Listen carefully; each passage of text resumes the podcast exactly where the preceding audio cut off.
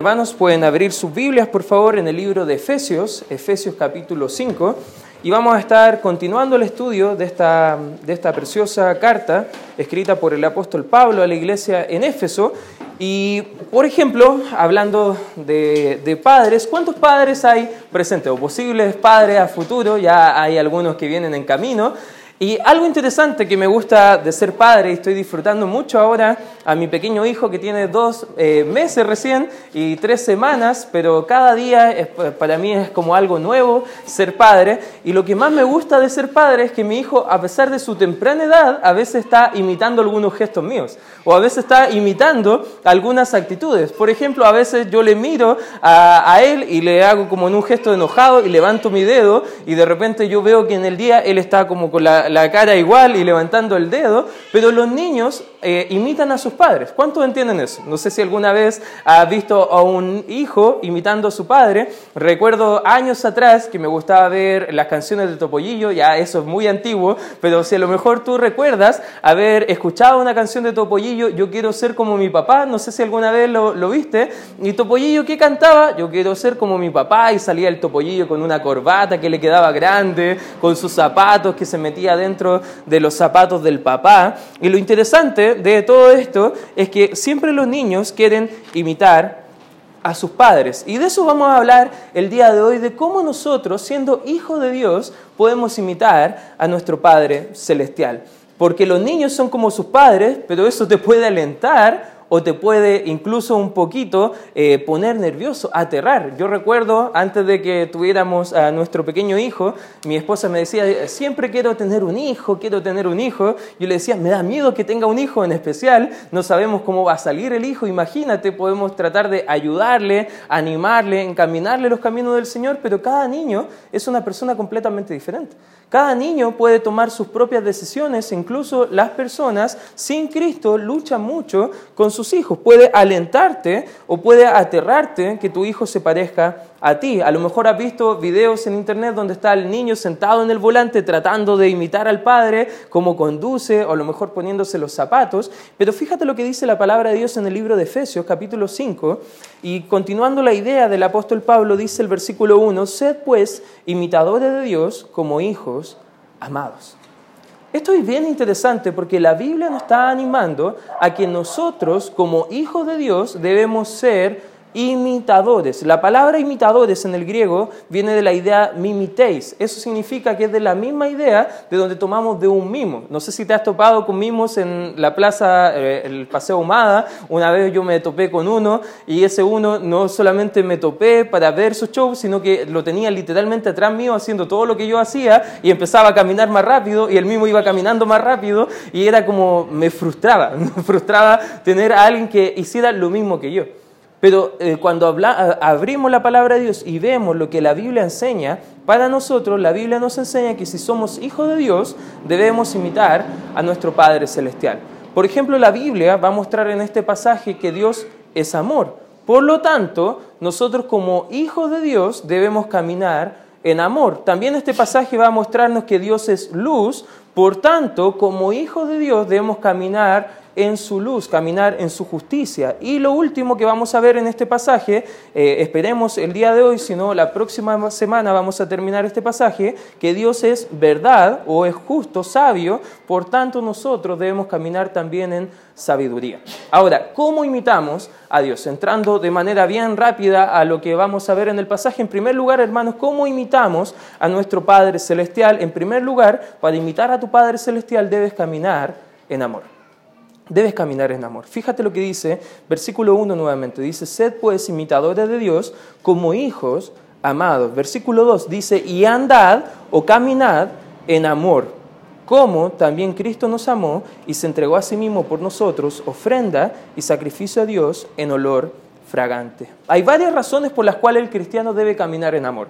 Por ejemplo, podemos ver, según el pasaje, que ahora, al ser hijos de Dios, ahora tenemos la cualidad de ser como nuestro Padre celestial. Como Dios es amor, y la palabra amor que ocupa ahí el griego es ágape. No sé si alguna vez ha escuchado hablar en esa palabra. Hay dos palabras que ocupa la Biblia para amor, uno fileo y la otra ágape, las dos tienen ideas completamente diferentes y ágape, la idea de ágape es un amor inmerecido, un amor sacrificial, es un amor que es solamente lógico para los hijos de Dios, pero no es nada lógico para los que no son hijos de Dios. Es un amor de decisión, es un amor que conlleva un compromiso fuerte por el bienestar de otro. Es el amor que Dios tuvo por nosotros. Y vamos a ver, por ejemplo, en el libro de Juan, acompáñame por favor para ver esta misma palabra, pero en otro contexto de la escritura, en Juan capítulo 3, versículo 16, es un amor ágape, un amor que es muy fuerte y es la clase de amor que Dios tiene hacia nosotros. Fíjate lo que dice Juan 3, versículo 16. ¿Lo tienes, hermano? Quizás no lo tienes, pero te acuerdas del versículo. Dice, porque de tal manera amó Dios al mundo, que ha dado su Hijo unigénito, para que todo aquel que en Él cree no se pierda, mas tenga vida eterna. Ahí la palabra amó es agapo, es una conjugación de la misma palabra ágape, y este versículo nos enseña algunas verdades con respecto al amor de Dios. Por ejemplo, el amor de Dios es una acción. Él demostró su amor a través de hechos. A veces gente dice, te amo, pero no hace nada por ti. Bueno, eso es solamente palabras, no es un amor que Dios tiene por nosotros. Dios nos amó e hizo algo por nosotros. No se quedó solamente expresando su amor a través de ideas, a través de sentimientos. No, Él puso su amor en acción. Fue también un amor que dio, un amor que es representado o ejemplificado a través del dar a su hijo lo mejor que él tenía y eso también nos ayuda a entender que como hijos de Dios, cuando caminamos en amor, estamos dando. El que ama da y también se da. Si tú amas a Dios, tú das a la obra de Dios.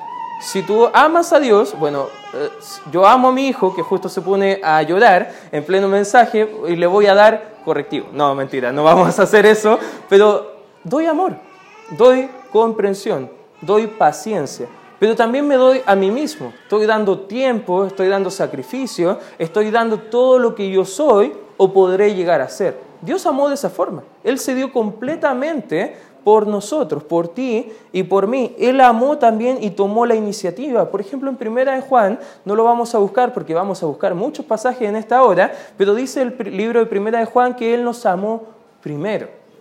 Eso significa que el amor también tiene iniciativa. Varones, cuando usted dice que ama a su esposa, ¿cuánta iniciativa tiene con algunas cosas que su esposa necesita? Eso es parte también de cómo caminamos, cómo andamos, cómo imitamos a Dios en su amor. El amor también dice que Él amó y buscó el bien de nosotros. Fíjate, dice, ¿para qué? Para que todo aquel que en Él cree no se pierda, mas tenga vida eterna. Este versículo nos da beneficios todo para nosotros, pero ¿qué beneficio hay para Dios? Ninguno. El, el amor se preocupa del otro, no se preocupa tanto por sí mismo. El amor, también vemos en este pasaje, es un amor sacrificial. Eso significa que el que ama se sacrifica a sí mismo por ayudar a otro. Esas son formas donde nosotros podemos ver con un pasaje de la Escritura cómo Dios actuó hacia nosotros. Al andar en amor, déjeme decirle hermano que no es solamente al venir a la iglesia, debemos andar en amor las 24 horas del día. Amén hermanos no solamente las 24 horas del día, sino que los 7 días de la semana. No solamente debemos ser cristianos de domingo y de día jueves o entre semana, tenemos que ser cristianos andando en amor todos los días de la semana, todos los días del año. Fíjate lo que dice Juan 15, 9. Otro pasaje, acompáñame por favor en la escritura. Juan 15, versículo 9. Dice la escritura, como el Padre me ha amado, así también yo os he amado, permanecer en mi amor. ¿Sabes que de la forma que Dios amó a Cristo y de la forma que Cristo nos ha amado a nosotros, nosotros debemos permanecer amando a nuestro prójimo. Permanecer amando no solamente al prójimo, pero también a Dios, por sobre todo. Y eso es como nosotros al andar en amor debemos entender que debemos vivir día a día. Permanecer habla de una actitud continua. No habla de un momento, habla de una actitud, de un estilo de vida. El andar no es solamente dar un paso, hermano. el andar requiere un paso tras otro paso, tras otro paso, y para caminar debemos dar muchos pasos. Con el amor es lo mismo. No es solamente un acto de amor durante el día merece su esposa. No solamente un acto de amor al día merece su esposo. No solamente un acto al día de amor merecen tus padres jóvenes sino que debemos tener una actitud continua de amar de la forma bíblica a las personas, un compromiso fuerte por el bienestar de otro. No es una experiencia aislada, sino que es una actitud continua del cristiano. Es una manera de ser y una manera de vivir, que piensa en el otro como Jesús pensaría del otro. Por eso es amar como Cristo amó. Por eso es amar con un amor agape, un amor que, estima al otro de una forma sacrificial. Te, te, hace la pregunta cuando interactúas con otros que qué haría Jesús en mi lugar ahora. Seamos honestos, ¿hay gente difícil de amar a veces alrededor de nosotros? ¿Amén? Quizás si no dices amén, probable tú seas la persona difícil de amar. Pero hay siempre mucha gente que es difícil de amar. Por ejemplo, en reuniones familiares, no sé si te ha pasado, ahora en la fiesta, en, Navidad, Año Nuevo, se junta la familia y siempre viene un familiar que te cuesta amar de la forma que amas al resto. No sé si te ha pasado o solamente a mí me pasa eso, por eso a veces eh, soy reacio a algunas reuniones familiares. Bueno, a veces pasa. Y a veces hay gente difícil de amar que necesitamos soportar. Bueno, en el capítulo 4 ya viene hablando un poquito acerca de eso mismo, de la necesidad del perdón, la necesidad de nosotros de quitar la amargura, y ahora el mismo apóstol Pablo nos enseña cómo hacerlo andando en amor. Además, no solamente somos hijos de Dios y debemos amar como Dios, pero somos un hijo amado por Dios. Fíjate el versículo número 1, dice, sed pues imitadores de Dios como hijos amados. Esas dos palabras, hijos amados, en el griego es tecnón agapetos. Eso significa que tiene la idea de un hijo amado por encima de todo. Es un hijo que más o menos es la idea de un hijo que puede hacer lo que sea, pero el padre le va a seguir amando. ¿Te has dado cuenta que nosotros podemos ofender a Dios continuamente, pero Dios permanece fiel en su amor hacia nosotros? Amén te puedes dar cuenta que tú puedes estar ofendiendo a Dios santo, pero aún así es como que Dios está con los brazos abiertos diciendo, tú eres mi hijo amado. Es la misma idea que dice, por ejemplo, en Mateo 3:17 al Señor Jesucristo, que Dios nos ama y nos mira como a su hijo y dice, este es mi hijo amado, en él tengo con mi complacencia. ¿Sabes que así nos mira el Señor? Así nos mira ahora que somos sus tecnones agapetos, sus hijos amados por sobre todo. Y la verdad, esto no es una licencia para pecar, hermanos, sino que es un estímulo para vivir en santidad. Es un estímulo para agarrarnos del amor de Dios y vivir con Él con toda la pasión y amarnos unos a otros. El Padre nos ama como a su Hijo. Fíjate en Juan 17, 23, enseña la Escritura, yo en ellos y tú en mí, para que sean perfectos en unidad, para que el mundo conozca que tú me enviaste, aquí hablando el Señor Jesucristo con Dios el Padre, y que los has amado a ellos como también a mí me has amado.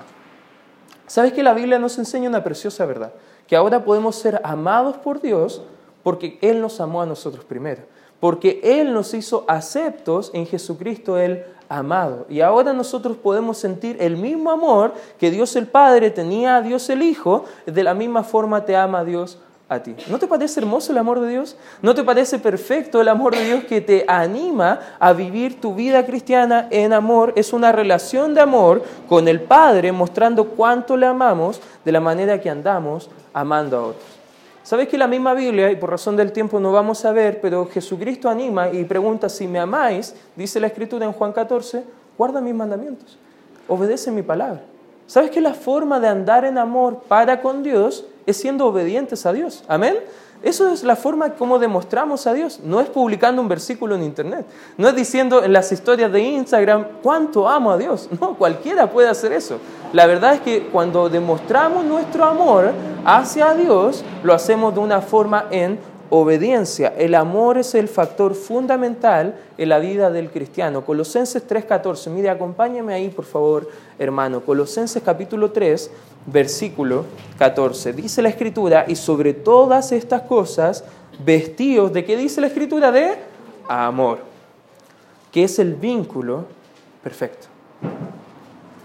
¿Sabes que la Biblia nos llama una y otra vez a vestirnos, a equiparnos, a ponernos de una cualidad de carácter maravillosa que es el amor? ¿Sabes que una iglesia que ama es una iglesia constantemente alcanzando al pecador que necesita ser amado? ¿Sabes que la iglesia no necesita mejor música? La iglesia no necesita mejores asientos. La iglesia no necesita personas más bonitas, ni gente más profesional. lo que necesita el mundo para acercarse a la iglesia es que la iglesia ame el mundo. Amén. Por eso como iglesia, hermano, necesitamos vestirnos de amor, que es el vínculo perfecto. La iglesia, hermano, debería ser el lugar donde la gente venga a descansar en el amor del Señor que venga a sentirse amada por gente que a lo mejor no está en contacto toda la semana, pero que al verle se pueda sentir regocijado su corazón al decir, ¿sabes qué? Te amo como Cristo me amó. Y cuando llego a la iglesia siento este amor maravilloso de Cristo hacia mi vida. Eso debe ser la iglesia, hermano. Eso debe ser lo que tú y yo debemos participar amando a otros como Cristo nos amó. Romanos 5.5 nos enseña que podemos amar a otros porque el Espíritu Santo dentro de nosotros ahora nos capacita para poder amar de la forma que Dios nos amó. El Espíritu Santo pone este amor en nuestros corazones. Fíjate el versículo 5, dice, porque el amor de Dios ha sido derramado en nuestros corazones por el Espíritu Santo que nos fue dado.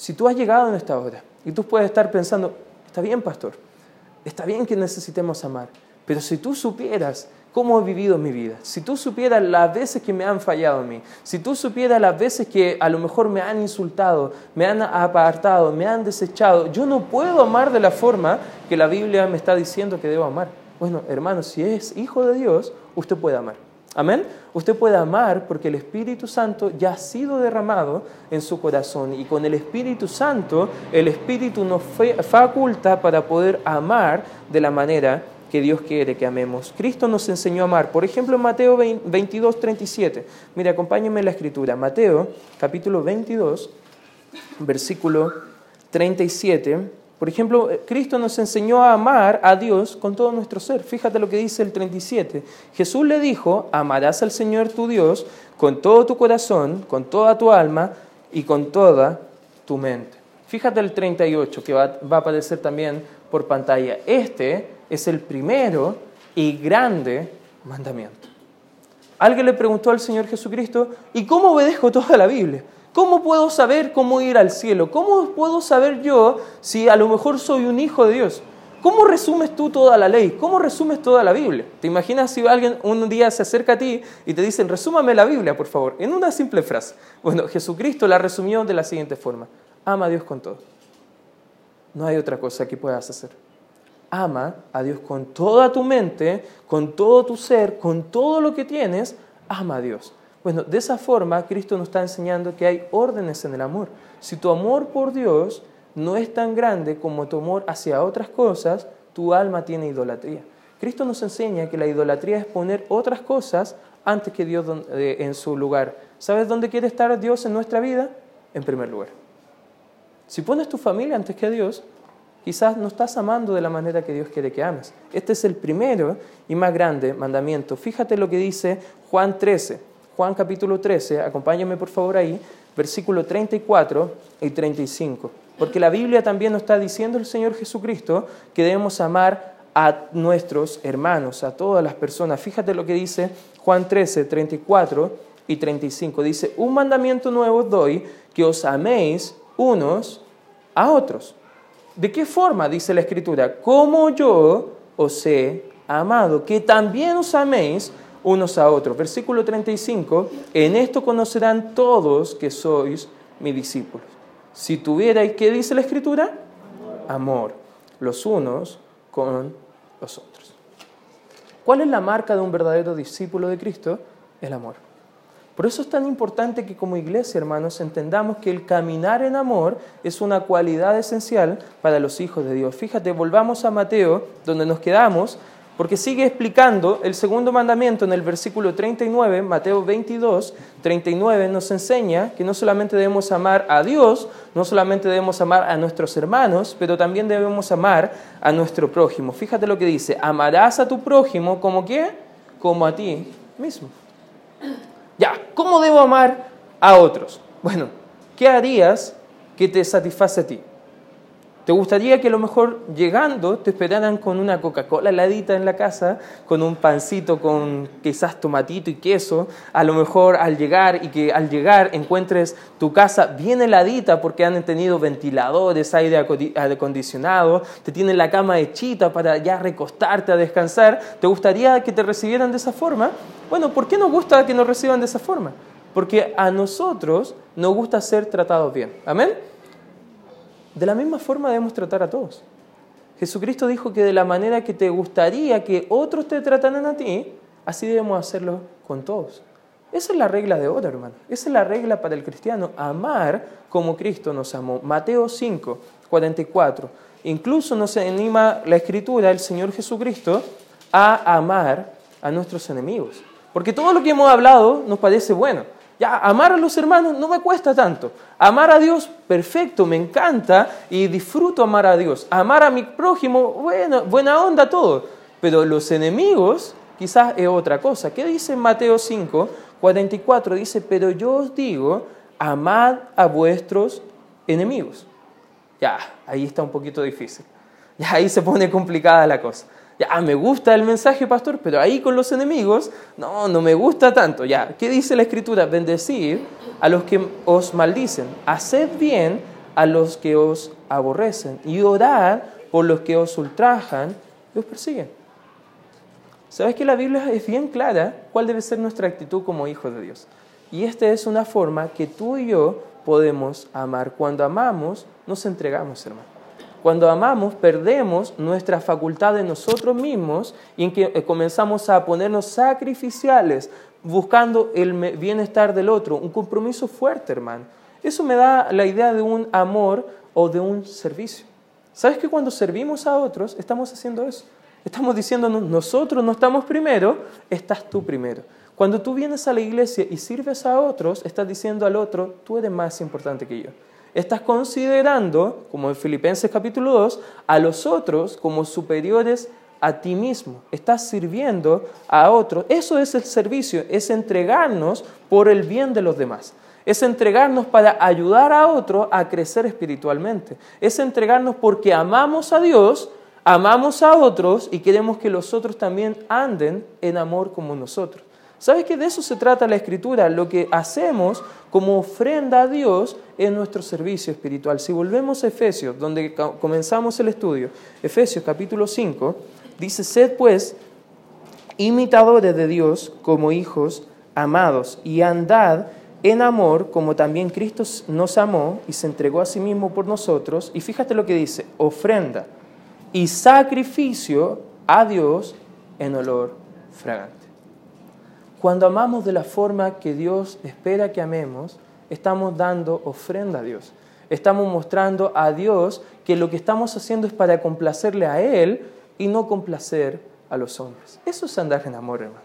Eso es andar en amor que debemos amar a otros como Cristo nos amó. No solamente eso enseña la Escritura, sino que en segundo lugar, hermanos, podamos ver en esta tarde que no solamente necesitamos caminar en amor, para imitar al Señor, pero también necesitamos caminar como hijos de luz. Fíjate lo que dice el versículo número 3. Dice, pero fornicación y toda inmundicia o avaricia, ni aun se nombre entre vosotros como conviene a, ¿qué dice la Escritura? Santos. Fíjate, subraya esa palabra, como conviene a santos. Ni palabras deshonestas, ni necedades, ni truanerías que no convienen, sino antes bien acciones de gracia porque sabéis, porque sabéis esto, que ningún fornicario o inmundo o avaro que es idólatra tiene herencia en el reino de Cristo y de Dios. Nadie os engañe con palabras vanas, porque por estas cosas viene la ira de Dios sobre los hijos de desobediencia. No seáis pues partícipe con ellos, porque en otro tiempo erais tinieblas, más ahora, y subraya esta frase nuevamente, dice, sois luz en el Señor andad, y ahí viene el mandato, andad como qué? Como hijos de luz. Hermanos, no solamente andamos en amor, sino que la Biblia nos anima a andar en luz. Y eso es importante porque mucha gente dice, no, Dios es amor, Dios te ama. Sí, lee primero de Juan. Dios dice que es amor, capítulo 4. Pero antes de Dios es amor, Dios es luz, capítulo 1. Eso significa que no hay tinieblas en él, que no hay pecado en el Hijo de Luz, no debe haber prácticas que deshonren a su Padre Celestial. Como Dios es luz, entonces sus hijos no tenemos nada que ver con las tinieblas del pecado. ¿Lo entiende, hermano? ¿Amén? No tenemos nada que ver con el pecado. Como hijo de luz, no nos llama la atención o no nos debería llamar la atención actitudes pecaminosas. Somos santos, hermanos. Fíjate nuevamente el versículo número 3, al, al final dice, como conviene a santos. ¿Qué significa eso? Somos apartados y ya no pertenecemos al mundo de oscuridad que nos rodea. La palabra santo, si tú quieres tener una definición clara, es simplemente apartado de un lugar para ser consagrado a algo especial. Somos apartados del pecado para ser consagrados a Dios, hermano. Eso es lo que ha hecho Cristo con nosotros. Amén. Nos ha trasladado, primera de Pedro, capítulo 2, versículo 9, nos ha trasladado del reino de las tinieblas a su luz admirable. Eso ha hecho Dios por, con nosotros. Imagínate, si Dios te sacó de la oscuridad, ¿por qué tú quieres volver ahí? ¿Por qué tú quieres volver a convivir con el pecado? Primera de Pedro da una imagen bien asquerosa. Y ya para los sensibles, por favor tápense sus oídos, pero cuando volvemos al pecado, es la misma imagen del perro que vuelve a comer su propio vómito. Es asqueroso, hermano. No es algo que agrada al Señor, no es algo que complace a nuestro Padre Celestial. Por eso Pablo nos advierte contra algunos pecados. Por ejemplo, el versículo 3 dice, pero fornicación y toda inmundicia, habla la escritura ahí de pecados sexuales. ¿Qué es fornicación? ¿Alguien sabe? A ver, ¿me puede ayudar alguien? Entonces, ¿qué es fornicación? ¿Qué dice? Claro, es relaciones sexuales antes del matrimonio, fuera del marco del matrimonio.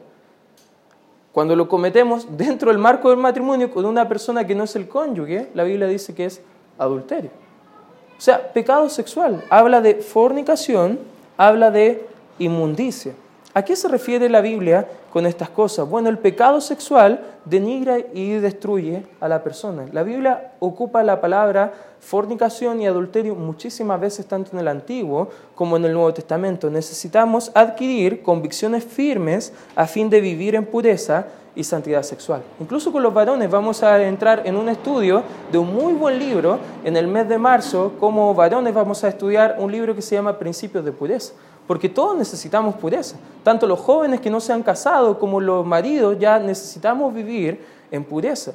¿Cuántos a lo mejor están luchando con un grupo a lo mejor del trabajo o de compañeros de colegio donde están colocando cosas que no honran al Señor en cuanto a lo sexual? Y están mandando videos que no glorifican al Señor. Necesitamos adquirir convicciones firmes para poder pararnos firmes en cuanto a la sexualidad. Algunas cosas que enseña la Biblia en cuanto a los pecados sexuales. Por ejemplo, en primer lugar podemos ver que el sexo es puro y santo solo dentro del marco del matrimonio. Podemos ver que el sexo dentro del matrimonio es legítimo y honroso. Fíjate lo que dice Hebreos 13, versículo 4. Dice la escritura, honroso sea en todos el matrimonio y el hecho sin mancilla. Pero, fíjate cuando la Biblia da unos peros, hay que poner atención. Dice, pero los fornicarios y los adúlteros los juzgará Dios. Esto es interesante. La iglesia no es llamada a estar apuntando con un dedo a las personas. Es, ayudada, es animada a amar y a ayudar a las personas. Pero el que va a apuntar o juzgar va a ser Dios a estas personas. Pero las personas deben entender, tú y yo debemos entender que la pureza sexual es el estándar que Dios quiere para nosotros. Es honroso ante Dios. Hermanos, el sexo dentro del matrimonio honra al Señor. Amén. Y ahí escuché unos varones animados. Amén, pastor. Ya, ahí sí. Ya ese mensaje me gusta. Ya. Pero dentro del matrimonio es muy honroso ante el Señor. Ahora, ¿qué pasa con el noviazgo? Ahora, el noviazgo debes entender que no es un estado civil intermedio con licencias sexuales. Uf, ya se puso incómodo el estudio. Ya, pero ¿qué pasa si nos vamos a casar? Tenemos el anillo, ya tenemos la fiesta ya pagada. Pastor, ¿podemos hacerlo? No me pregunten a mí. La Biblia qué enseña? Fíjate, vamos a ver algunos textos, por ejemplo, en Primera de Tesalonicenses, capítulo 4, versículo 3, porque mientras los novios no se casen, no les es permitido por Dios el sexo, sus beneficios y bendiciones. Al realizarlo, fuera del marco del matrimonio, la Biblia lo dice como fornicación. ¿Qué dice Primera de Tesalonicenses 4.3? Dice, pues la voluntad de Dios es vuestra, ¿qué dice? Santificación. Que os apartéis de fornicación. Jóvenes, fíjate lo que dice la Escritura, que os apartéis.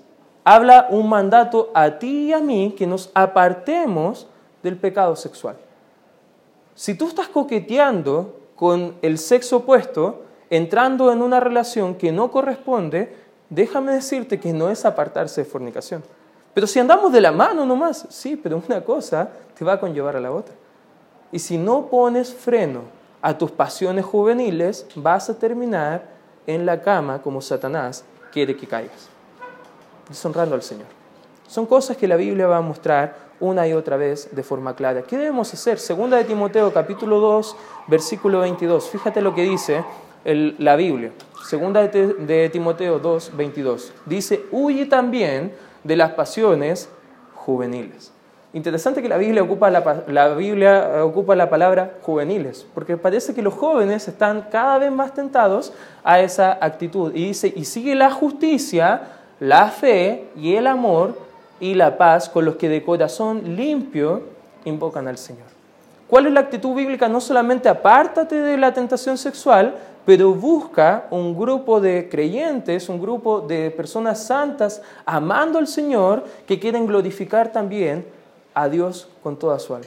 Por eso tenemos un grupo de jóvenes el día viernes. Bueno, vamos a empezar los días sábados, pero por eso tenemos un grupo de jóvenes, donde estamos reuniéndonos para evaluar lo que dice la Biblia y que haya un grupo, compañeros en la fe, que nos estemos animando a la santidad, hermanos. Animando a andar en luz como Dios es luz. ¿Qué dice la Biblia, por ejemplo, con respecto a la masturbación? No, vemos muchos textos de la Biblia. Algunos toman textos de Génesis para hablar de Onán y toda la, la historia de Onán, pero sí vemos que la masturbación es algo contrario a la voluntad de Dios. Y si estás luchando con masturbación, y no solamente hablo a hombres, sino que también hay damas que están luchando con eso. No estoy diciendo de esta iglesia, pero a lo mejor tú puedes conocer a otras personas de afuera que están luchando con eso.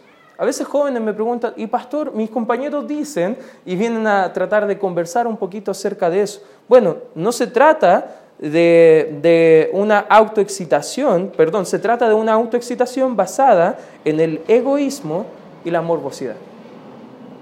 Para masturbarte, tienes que también ir acompañado con algunas imágenes o videos que no van a honrar a Dios.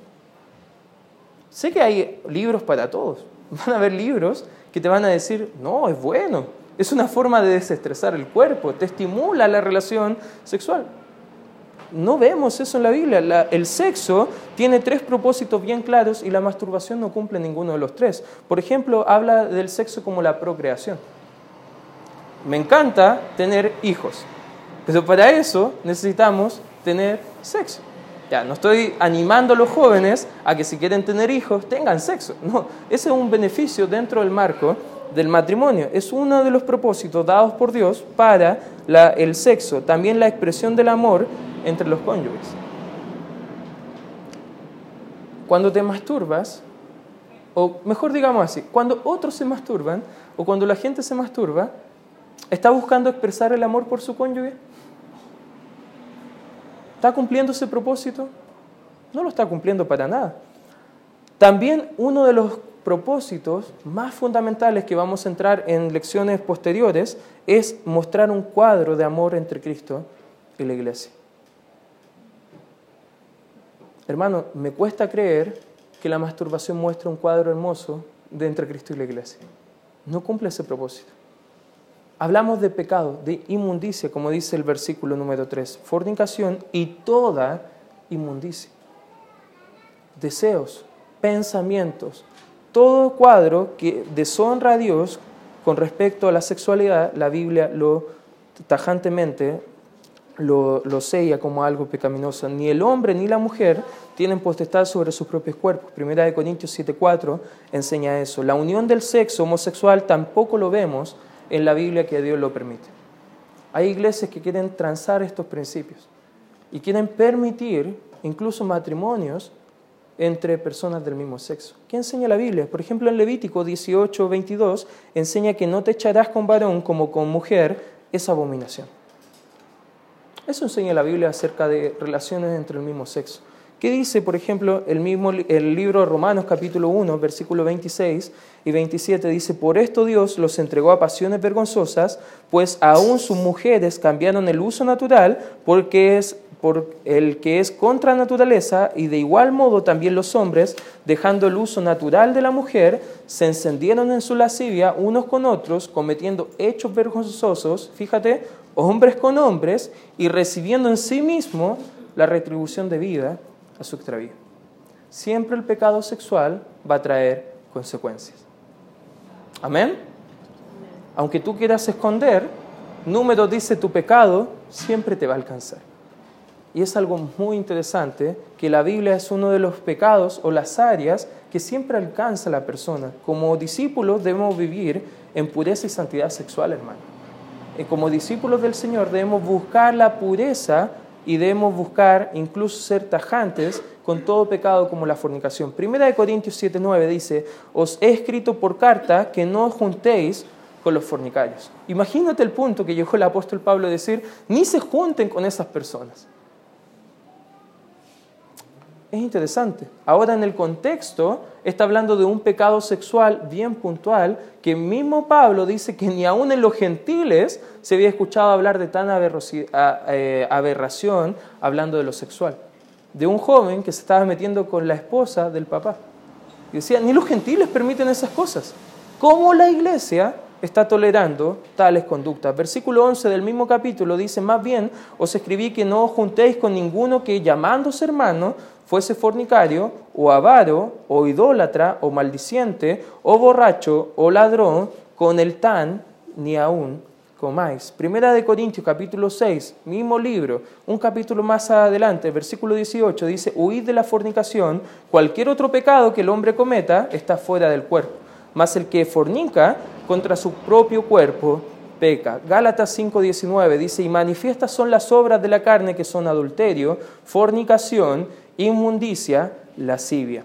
Fíjate, Colosenses 3, 5 al 8 dice, haced morir pues lo terrenal en vosotros. Fornicación. Te puedes dar cuenta que la Biblia va mostrando una y otra vez el mismo principio y parte de los primeros pecados que la Biblia está poniendo mucho énfasis es la fornicación, impureza, pasiones desordenadas. Y tú puedes seguir leyendo de dónde salen todo eso. Hasta el versículo número 8. Ahora la codicia es algo interesante porque los dos pecados, fornicación como codicia, son expresiones diferentes de la misma debilidad física de la naturaleza caída, que es el apetito incontrolado para satisfacer uno mismo. Tanto la codicia como la fornicación están buscando satisfacer algo de sí mismo.